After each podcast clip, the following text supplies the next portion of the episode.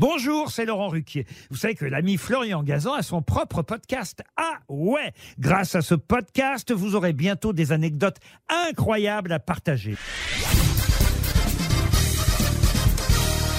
Salut, c'est Florian Gazan. Dans une minute, vous saurez pour quelles raisons précises les joueuses et les joueurs de tennis signent sur la caméra à la fin des matchs à Roland Garros. Ah ouais Ouais, si vous suivez les internationaux de France, vous avez forcément remarqué qu'à la fin d'une rencontre, le gagnant ou la gagnante, avant de sortir du cours, prend un marqueur